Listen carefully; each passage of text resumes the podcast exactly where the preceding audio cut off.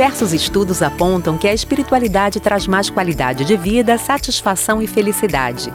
Mas se ela impacta tanto na saúde, por que normalmente a espiritualidade do paciente é ignorada no atendimento com um profissional de saúde? Se você estiver achando estranho a gente abordar esse assunto, é porque também acha que a espiritualidade e ciência não devem se misturar, né?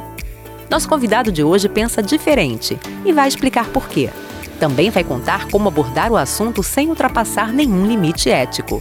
Fique com a gente. Episódio de hoje: Espiritualidade e Saúde.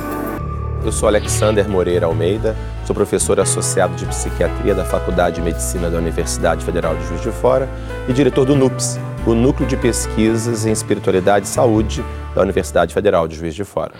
Tudo bem, doutor Alexander? Tudo bem, Marcela. É um prazer estar aqui contigo. Prazer é nosso em te receber. Muito obrigada, viu, por sua presença aqui hoje para falar para a gente desse assunto que é um assunto até polêmico, a gente pode dizer, né? É, de ser tratado no ambiente de medicina, de ciência. Vamos começar diferenciando espiritualidade de religião, de religiosidade, porque hoje a gente quer falar sobre a espiritualidade nesse cuidado à saúde, né, nos espaços de produção de saúde. Então, o que é espiritualidade? Então, Marcela, é, há vários conceitos, na realidade, sobre religiosidade e espiritualidade, mas um dos mais utilizados é que a espiritualidade é a nossa relação com o sagrado e o transcendente, ou seja, aquilo que vai além do meramente material. Né? Esse sagrado transcendente que, dependendo das tradições, vai ser ligado a Deus, deuses ancestrais, é, orixás, quer dizer, alguma dimensão transcendente que vai além desta matéria. E essa espiritualidade que todas as culturas e todas as civilizações sempre tiveram, ela pode se expressar a partir de uma instituição que tem compartilhamento de crenças, práticas, que são as religiões. Então, as religiões são formas institucionalizadas da espiritualidade. Então, no mundo, a maioria das pessoas tem algum tipo de religiosidade, mas é possível também existir que a pessoa, a pessoa que tem uma espiritualidade sem estar necessariamente ligada a uma religião. E no cuidado à saúde, os profissionais de saúde, de uma forma geral, estão muito acostumados a focar no que tem que ser tratado ali, numa doença, né? na, na questão de saúde ali, na queixa de saúde daquele paciente. Mas tem essa outra dimensão espiritual que já foi mostrado, apresentado em vários estudos, que impacta no estado de saúde das pessoas. Fala um pouquinho sobre isso, comenta como que acontece essa relação? É porque está tudo relacionado mesmo, né? Essa dimensão espiritual faz parte da gente, né? É, eu costumo sempre dizer que nós somos seres humanos, nós somos seres bio, psico, sócio espirituais, ou seja, nós temos uma dimensão biológica, uma dimensão psicológica, social e espiritual. E todos estes fatores influenciam a nossa saúde e a nossa doença. É, então, especificamente sobre a espiritualidade, então não é um assunto à parte é simplesmente abordar o ser humano como um todo. especificamente sobre isso, hoje em dia há literalmente milhares de estudos apontando que os níveis de envolvimento religioso e espiritual impactam a saúde, de um modo geral positivo, mas também negativo. E se algo que impacta a saúde e que influencia maior parte da população mundial, é nosso dever, enquanto profissional de saúde, conhecer este tema e abordar do ponto de vista ético e baseado cientificamente com os nossos pacientes. E os pacientes, as pessoas de uma forma geral, elas querem falar sobre esse assunto com um profissional de saúde, né? Elas querem que isso seja abordado. Vocês têm pesquisas sobre isso? Isso, exatamente. Hoje em dia a gente costuma brincar que é meio tabu na área é, da saúde falar de espiritualidade. Antigamente a sexualidade era o tabu. Hoje em dia se aborda com muito mais facilidade no ambiente acadêmico, profissional e médico esse tema, que se sabe que isso importa sobre a saúde. Mas muitas vezes agora o tabu é a espiritualidade. Você tem dificuldade de abordar esse tema e muitos pacientes, ah, várias pesquisas no Brasil, inclusive do nosso grupo de pesquisa, um colega Giancarlo Luchetti realizou alguns estudos mostrando que 90% dos pacientes em vários contextos gostariam que o assunto fosse abordado, mas menos de 10% referem que o assunto foi abordado. E pior, a gente vê isso na prática clínica. Alguns pacientes que trazem esse tema, por exemplo, dentro de uma psicoterapia ou dentro de uma consulta médica e percebem que foram mal recebidos pelo profissional. O profissional muda de assunto ou dá uma resposta desqualificadora da experiência religiosa do paciente e o paciente então se retrai e não compartilha mais aquela experiência que às vezes era tão importante para a sua vida e que poderia ser fundamental na sua recuperação ou no seu adoecimento. Perfeito. Mas por que o profissional de saúde ele não fala sobre o assunto? Ele tem medo de tocar nesse assunto? Ele não sabe como abordar o assunto? Então, esse é um dos temas bem interessantes também. Há várias pesquisas a esse respeito. Tem uma outra pesquisa feita aqui no Brasil pelo grupo da USP, do, é, da Cecília e do Homero Valada, em que eles investigaram psiquiatras brasileiros qual que é a dificuldade de abordar a espiritualidade. E a principal colocação que, eles, que os psiquiatras colocaram, por exemplo, foi a falta de treinamento né? A maioria de nós, profissionais de saúde como um todo, nós não recebemos nenhum treinamento na nossa formação, na faculdade, na residência, sobre como lidar com este tema. Falta de treinamento, o medo também de exceder o papel profissional. Será que eu vou estar tá, é, extrapolando o meu papel, risco de medo de impor crenças, uhum. etc. O medo de, de extrapolar no tempo também, de gastar muito tempo. E por fim também, algumas formações também. Até um tempo atrás era muito comum na formação na área de saúde mental específica especificamente um viés muito antirreligioso. Alguns autores tinham uma visão muito negativa da religiosidade, como sendo sempre algo negativo, algo de gente neurótica, pouco instruída. Então tinha um viés muito negativo contra a religiosidade no treinamento. Isso parece também explicar parte disso. Você é psiquiatra. E você tem esse núcleo de pesquisa em espiritualidade e saúde da Universidade Federal de Juiz de Fora. E tem até uma, um canal, né, uma TV onde vocês transmitem essas informações. Vocês são uma referência hoje no Brasil para falar de espiritualidade e saúde. Há quanto tempo já vocês fazem essas pesquisas no assunto? E como é que você entra nessa história? De onde vem esse interesse?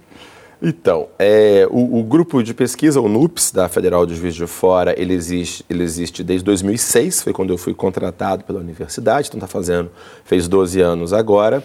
É, é um grupo interdisciplinar, temos pessoas da, da medicina, enfermagem, filosofia, história, das mais diversas áreas é, envolvidas na investigação. E o grupo não está ligado a nenhum grupo religioso, filosófico. O que nos une é a investigação séria e rigorosa da espiritualidade. É isso é, que é fundamental. Sobre a minha trajetória, na realidade, eu já tenho uns 25 anos, mais ou menos, que eu trabalho nisso, desde a época da formação acadêmica, da graduação, eu era bolsista de iniciação científica e comecei é, e, me, e me interessei por notícias que a mídia trouxe sobre curas espirituais.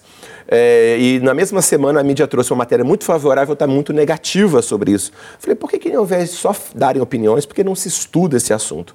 E aí eu comecei, então, minha primeira investigação nesse sentido, né, já na graduação, depois eu fiz a residência e o doutorado na USP, trabalhando nessa área de espiritualidade, depois fui para os Estados Unidos fazer o pós-doutorado na Duke University, com o principal autor no mundo na área, o Harold Koenig, e desde 2006 estou de volta ao Brasil e trabalhando em, com a grande parceria, não só da Federal de Juiz de Fora, mas com muitos colegas por todo o Brasil e também no exterior. Muito bom. Eu estou deixando aqui na tela o endereço, o site de vocês, o do canal também. Sobre a TV, né, ela tem quatro anos já que foi criada, justamente com a ideia de trazer informações acessíveis para a população, mas confiáveis. Muitas vezes esse tema é abordado por extremos antirreligiosos ou dogmaticamente pró-religiosos.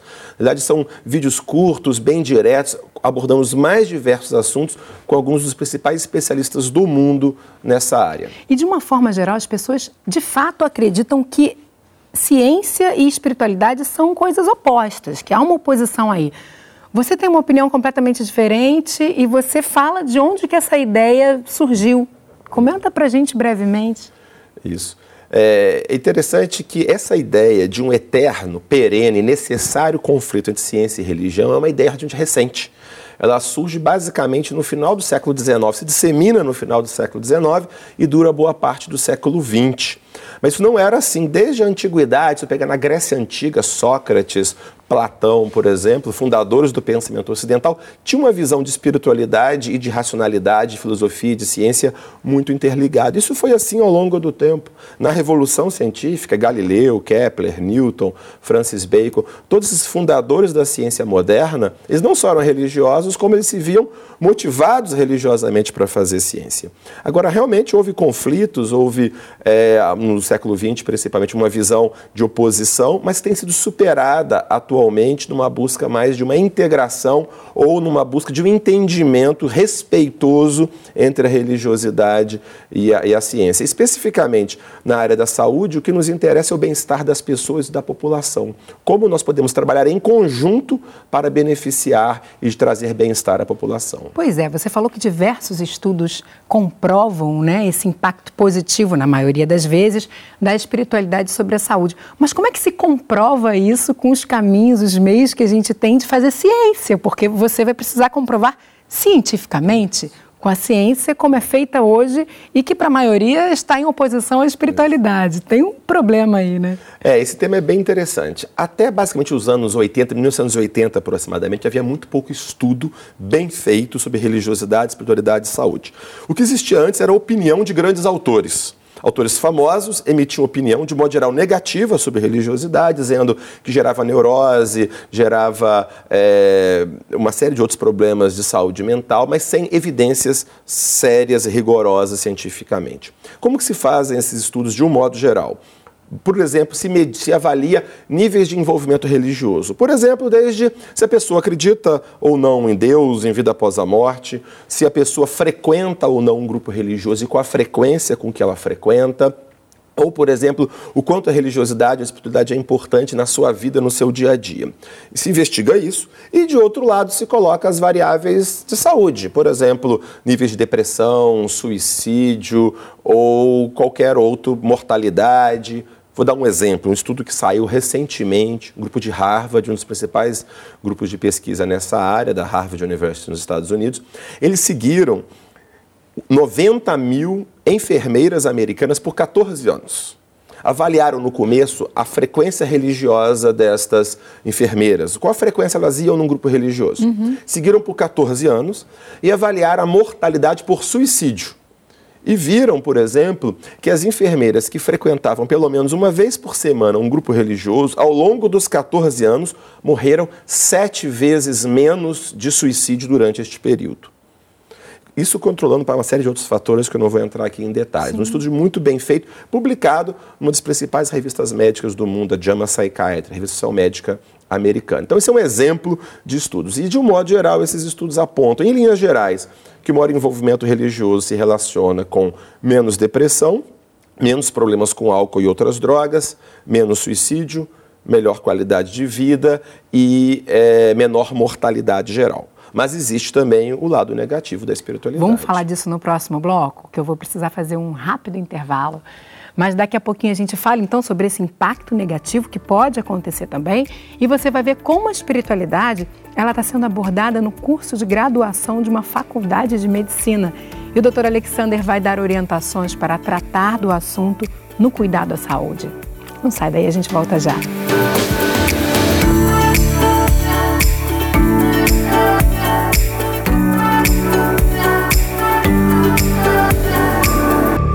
Hoje o Ligado em Saúde está tratando de um tema ainda polêmico no campo da saúde e da ciência, a espiritualidade.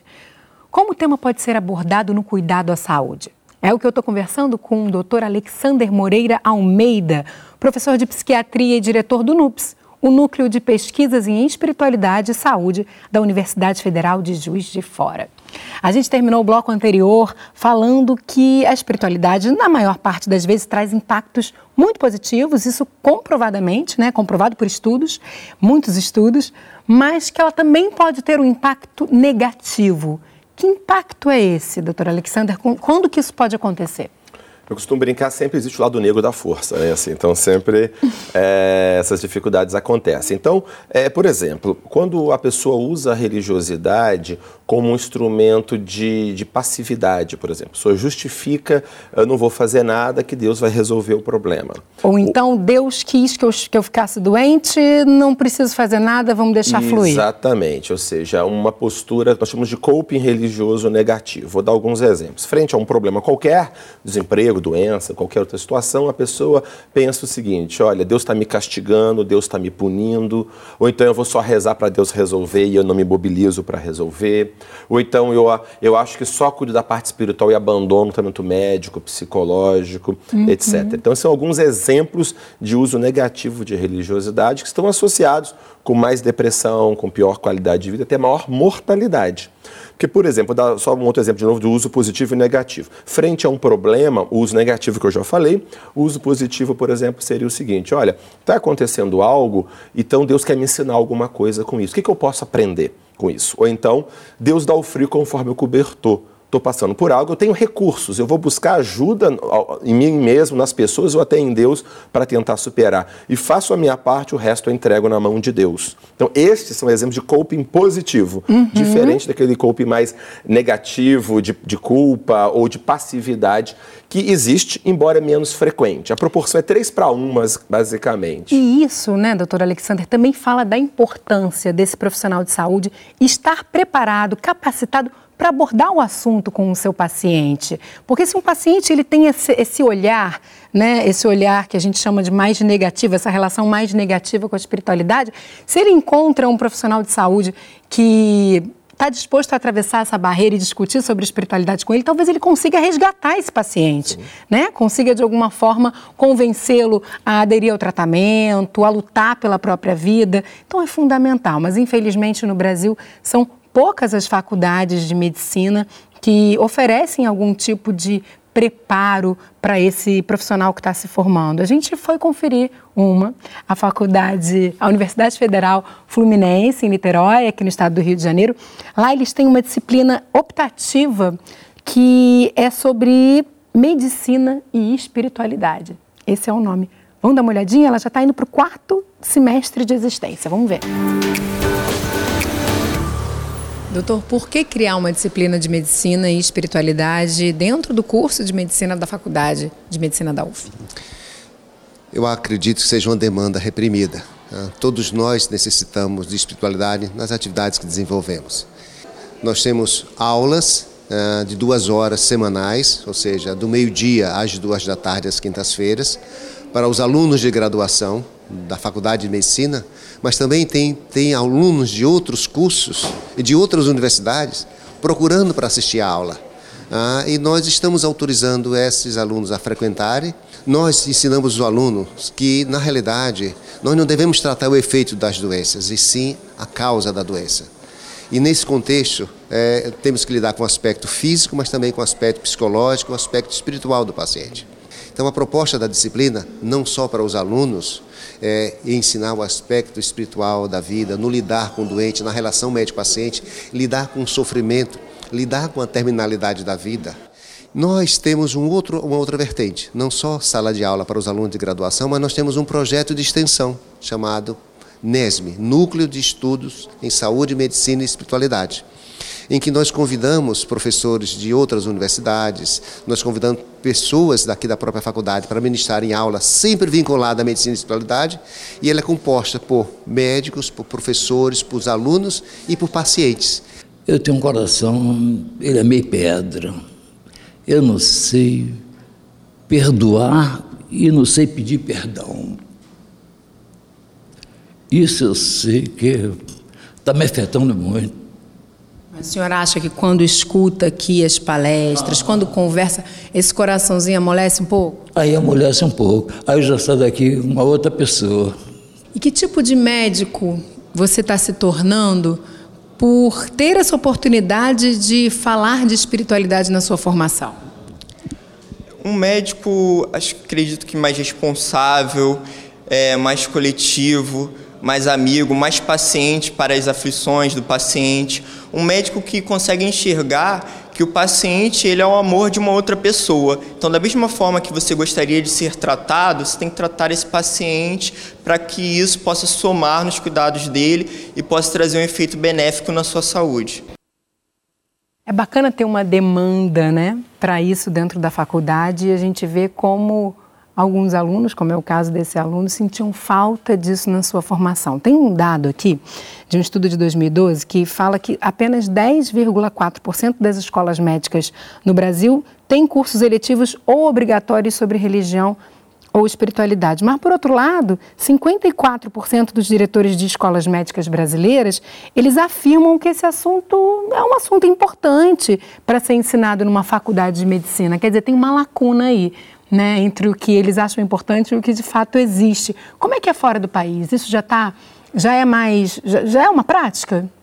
É, tem crescido cada vez mais, por exemplo, nos Estados Unidos, mais de 80% das faculdades de medicina têm cursos na área de espiritualidade e medicina, de ensinar os alunos a como lidarem com isso.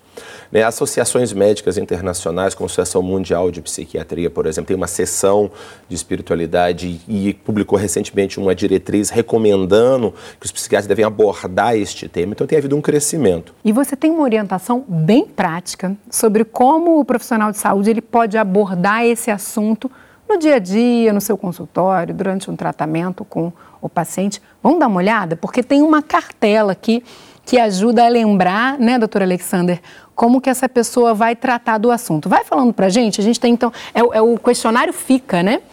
Então tem essa primeira letra que é a letra F, que fala de fé e crença. Isso, o questionário FICA ele foi feito justamente para simplificar, de modo bastante resumido, como eu faço isso na abordagem clínica. Então, por exemplo, quando eu estou perguntando para o paciente sobre a vida dele, se ele faz atividade física, dieta, vida familiar, eu pergunto, você tem alguma fé, alguma religiosidade, alguma crença? Então, esse, esse FICA é bom porque é um acrônimo, né? Então, isso. o F é para lembrar, vou perguntar se tem alguma fé, alguma crença, alguma prática religiosa. Primeira coisa a, a se fazer. É isso, isso. Depois vem a letra I do FICA, importância e influência influência? E aí ele responde, digamos que sim, como a maioria das pessoas tem alguma religiosidade. Pergunta, e qual a importância disso para você? Como isso influencia o modo que você se cuida, que você está lidando com esses problemas e tudo mais? Então é um modo de entender, porque hoje em dia a gente sabe, não basta apenas saber que a pessoa tem uma religião, mas como ela lida com essa religião é mais importante do que qual religião ela tem. Verdade. Depois, a letra C, comunidade ou seja, ela faz parte de uma comunidade religiosa, ela frequenta algum lugar, e se ela frequenta essa comunidade religiosa, essa comunidade a apoia no que ela está enfrentando, ela tem alguma dificuldade com essa comunidade, então é um modo de entender com a parte mais social dessa religiosidade. E por último, a letra A, abordar no cuidado. Perguntar para o paciente como você gostaria que nós tratássemos este tema de religiosidade durante o seu tratamento. Então, com essa questão, com essas quatro questões simples, fica que a pesquisa mostrando gasta de quatro a cinco minutos apenas, já se pode ter uma visão mais ampla do paciente e mais. Vários estudos apontam que só de incluir essas poucas questões, o paciente se sente mais satisfeito com o tratamento, se sente mais compreendido e impacta até a qualidade de vida deste paciente. Olha que maravilha. E essa relação médico-paciente, ela fica mais forte, né? Esse elo que também faz tão bem para a adesão ao tratamento, né? para essa confiança, isso fica mais forte ah, a é partir dessa abordagem. Sem dúvida, é fundamental, né? porque o vínculo, a relação médico-paciente é em si terapêutica. Né? Você sentir que aquela, aquele profissional está interessado em você enquanto pessoa, e não apenas mais um número, uma pessoa, um órgão. A gente está chegando ao finalzinho, eu queria muito que você fechasse essa nossa conversa com algum caso, alguma história que seja rápida de ser trazida aqui, mas que ilustre como essa espiritualidade ela de fato pode trazer bons índices de saúde, né? Perfeito. Eu vou contar um caso de uma paciente nossa. É, a Marinês ela é uma médica, professora de faculdade de medicina, inclusive. E ela veio para consulta por um quadro de depressão, uma série de questões é, pessoais difíceis. Estava bastante. É, um certo isolamento social também. Os filhos já estavam crescidos, etc. O envelhecimento. Então, uma série de dificuldades com a depressão. E ao identificar os recursos que ela tinha, eu percebi que ela foi uma pessoa muito religiosa no passado. Mas ela teve alguns conflitos religiosos com os líderes religiosos, algumas desilusões e ela se afastou. E eu percebi que uma entre as possibilidades dela de recuperação, além da medicação, da psicoterapia que estava sendo feita, se ela retomasse de alguma forma, de um modo mais saudável, a religiosidade dela poderia ser algo essencial. E assim ela fez, ela começou a buscar, ela se surpreendeu né, que isso poderia ser importante, e ela começou então a buscar é, o contato de novo com seus grupos religiosos, a leitura, a meditação religiosa, compreensão da vida, do próprio processo de envelhecimento dentro de uma perspectiva mais ampla, e ela mesma refere o quanto isso foi crucial no processo dela de recuperação e se tornar uma outra pessoa muito melhor do que ela estava no começo. Isso é um dado muito interessante, porque frente a um desafio qualquer, com tratamento e com tudo, a pessoa pode sair melhor do que ela entrou. Há um crescimento após isso tudo.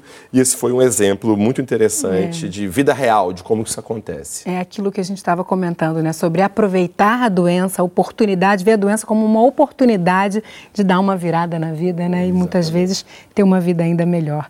Muito obrigada, viu? Pela sua participação, pelas suas informações. Foi um prazer aprender aqui com você. Eu agradeço muito a você, ao canal, a todos aí que estão assistindo. Realmente a oportunidade de estar aqui. É sempre um prazer compartilharmos, trocarmos ideias e levarmos para a sociedade o, os estudos, os conhecimentos que estão, estamos fazendo lá no NUPS. Muito obrigada. E o Ligado em Saúde de hoje fica por aqui, mas no nosso site você pode rever este e todos os outros programas que nós já fizemos. E para enviar sugestões de tema, basta entrar em contato pelo nosso e-mail ligado@canalsaude.fiocruz.br. Você também pode ligar gratuitamente para a gente pelo 0800 701 8122 e também tem a nossa página no Facebook. Vai lá e curte. Eu te encontro no próximo Ligado em Saúde. Até lá!